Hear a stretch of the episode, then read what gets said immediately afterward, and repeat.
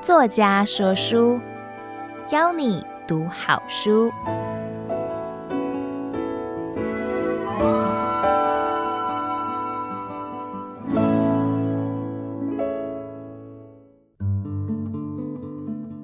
你好，欢迎收听由爱博听书 FM 制作的书斋音频。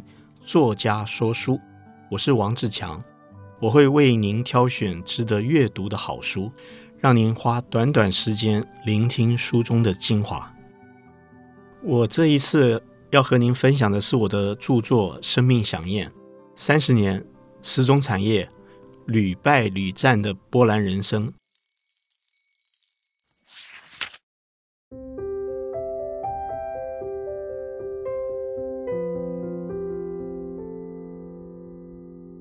当初会创作这本书的目的啊，是因为自己三十年职场的生涯，我经历过了十个不同的产业，虽然没有建立什么了不起的工作上的成就，但是在跌跌撞撞从事过十个不同产业的这个工作经历，似乎也值得被记录下来。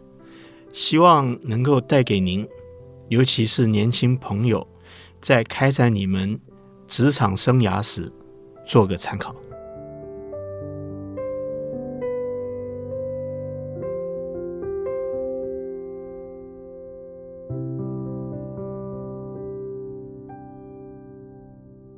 生命饗宴》这本书描述了我从求学时期的种种情况啊，啊，一直到这个进入职场三十年，呃，我投入了十种产业啊，这其中包括了。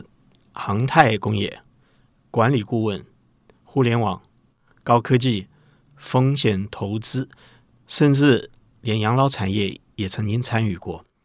那接下来呢，我会选出几个比较精彩，或者是对我而言比较意义重大的事情，与您分享。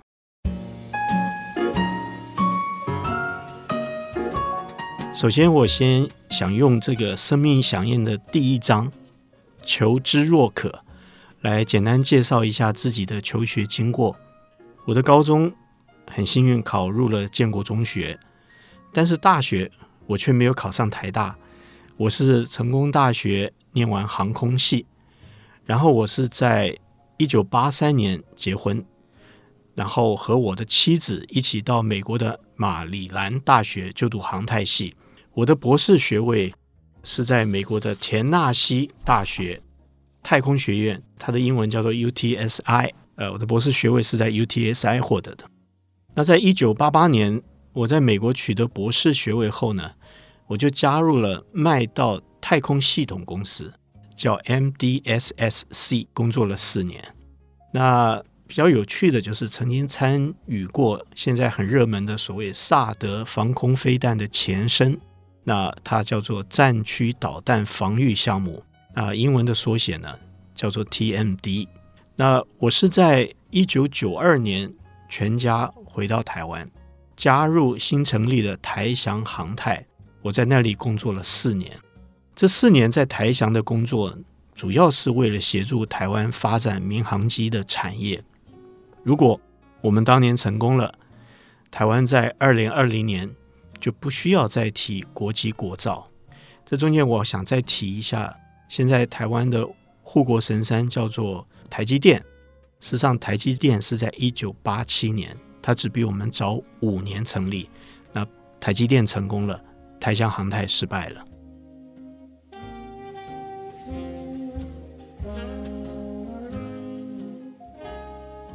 那一九九八年呢，我离开安达信顾问公司，这家公司现在改名叫做埃森哲啊，Accenture。然后后来离开安达信顾问公司以后呢，我加入了大陆沈阳一家民营企业，叫做和光集团。我担任他们的战略长。当时在一九九八年的时候，台湾还没有战略长这个职称。我稍微分享一下我在念书的时候的一些状况啊。我在念高中的时候，我觉得在建中。我好像本来初中的时候是棒球里面的小联盟的球员，结果到了建中就好像去打了大联盟比赛，因为这个建中学霸太多，然后就连我们的老师也非常牛啊。我记得第一次数学月考我就不及格，那不光是我，因为不及格的同学太多了，所以我才见识到在建中还有所谓开根号乘十的一种给分的方式。换句话说，就是你只要考了三十六分，你就算及格了。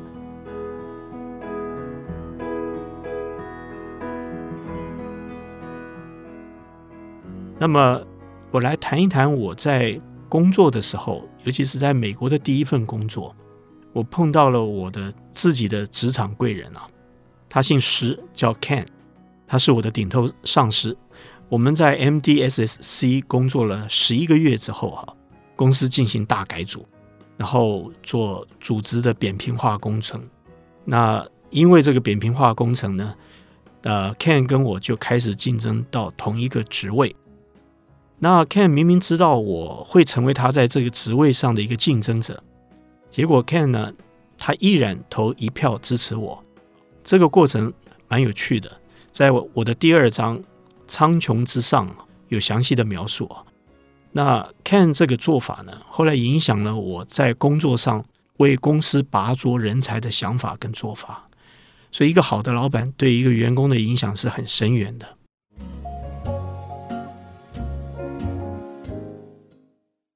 那我接下来想分享一下，我曾经担任过红海郭台铭先生的特助，啊、呃，当时虽然时间没有很长哈，那我想稍微说明一下，我是在一九九九年担任红海郭台铭先生的特助，那时间大概是半年的时间。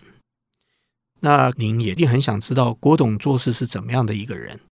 那我的观察是，他是一个非常注重细节的人。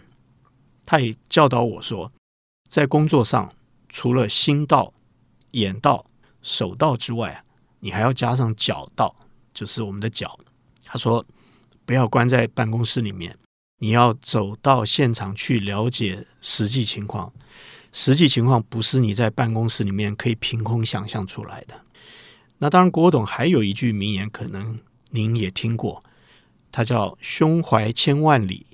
心思细如丝，这个其实在管理上是代表两种类型的人。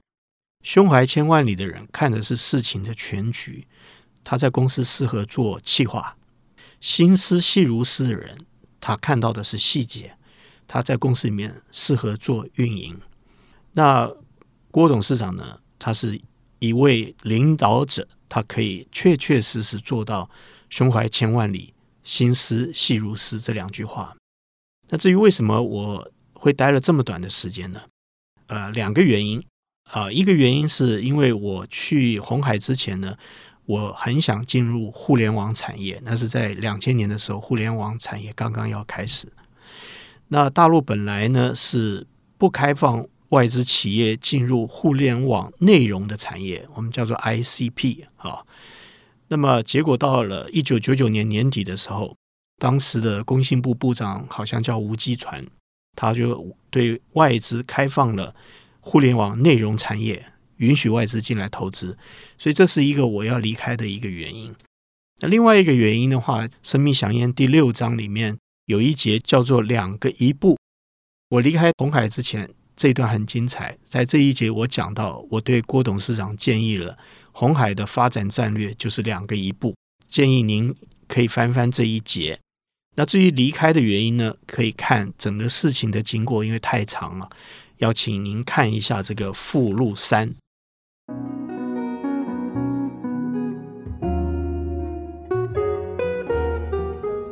那呃，我也有一个两年连续换五个工作的一个经验哈，在五个不同的地点工作哈。那这个时间呢，是发生在我离开安达信哈。他现在改名叫埃森哲。那我在离开安达信之后，就是从一九九八年到两千年这个两年的时间，我换过五个工作，其中包括和光、康柏、红海、陈思通，还有一家做 VC 做风险投资的公司叫 Web Faster。那我在五个不同的地点上班，和光的话，主要是在上海；康柏的话，我是在台湾；红海的时候呢，我不是在龙华，就是在深圳；在陈思通的时候呢，我主要时间是在上海。那至于做风险投资的 Web Faster 这个工作的时候呢，我是在北京工作。这两年的工作经历确实让我快速成长，但是代价是心力交瘁。那这五个工作的时间呢，每段时间虽然都不长哈，但是我学习到许多事情哈。我在更换工作的时候呢，我认识了许多不同产业的杰出人士。那最大的体验就是，我们要尽可能的用人之智，就是用别人他人的智慧，而不能只靠用己之智哈，不能只靠自己聪明。没有一个人能够知道所有的事情。您可能觉得隔行如隔山，十种产业，这么多企业，我怎么去适应不同的文化，而且很快的能够做出表现呢？呃，我跟您分享的就是，我深刻体会到孔老夫子所讲“三人行，必有我师”啊，我的老师这句话的道理。如果我们能够打开自己的心，接纳不同人的不同意见。我们就会发觉，原来身边的能人异士何其多。不过，这不表示我们自己就可以不努力，反而我们自己要更加的努力，要更谦虚的去倾听跟学习。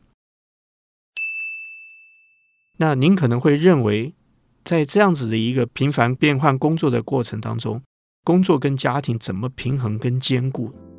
那我跟您分享的就是，很多人认为工作与家庭是彼此独立，甚至互相排斥的。我个人不同意这个说法。我的看法是，工作是生活的一体两面，他们是没有办法分割，而且必须要兼顾的。不然的话，这个生活就会有遗憾。就像我们常讲，身心。灵必须互相融合，而且要达到平衡，一样的道理。那么回顾过去的三十年，我知道世间的事情是没有办法重新再来过一次。我们都必须要相信自己所有经过的事情都是最好的安排。例如，我转战十个产业。在过程中，我每次转换其实都是痛苦的。但是现在回顾自己三十年的十个产业工作机会，其实都是老天的恩赐。再说，您如果看我的书里面有提到，我是一个困而知之的人啊，所以我在大学联考的时候没有考上台湾大学，考上的是成功大学航空系。可是我呢发誓插班考的时候再考回台大，结果呢我在。插班考报名的时候，一个非常不经意的转头，看到柜台上机械系牌子的背后写的是资讯系。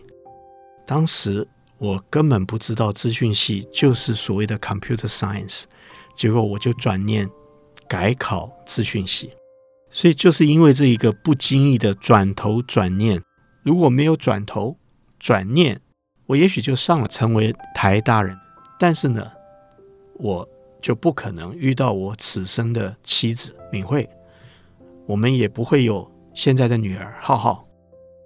所以我请您阅读《生命响宴》的时候，就把它当成您在看一场电影，因为这个书是按照十个产业去编排的，所以呢，它里面有正序、倒序、插叙，像电影的蒙太奇的手法。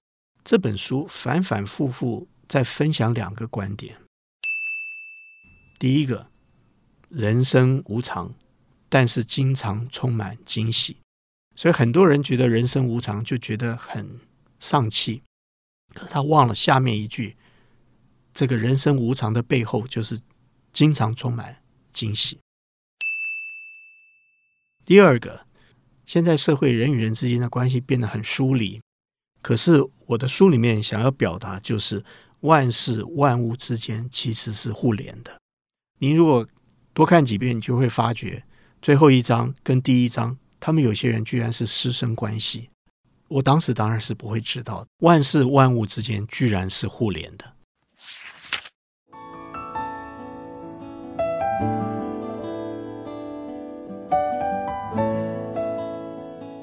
最后听完这期节目，这本书到底适合什么样的人来看？这个书，我的看法是，我把这本书推荐给热爱生命，而且喜欢追求生命本质的您。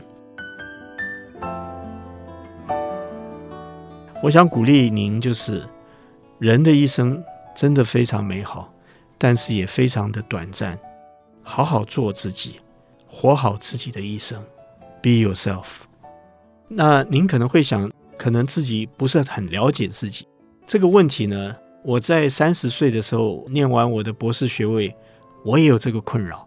我当时跟我的老师《生命响应》这本书第十四页图一点五有他的照片，吴教授。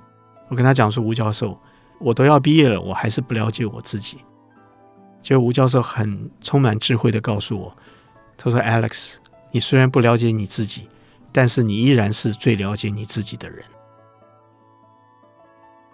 我是王志强，祝福您平安喜乐。希望下次还有机会为您说书，作家说书。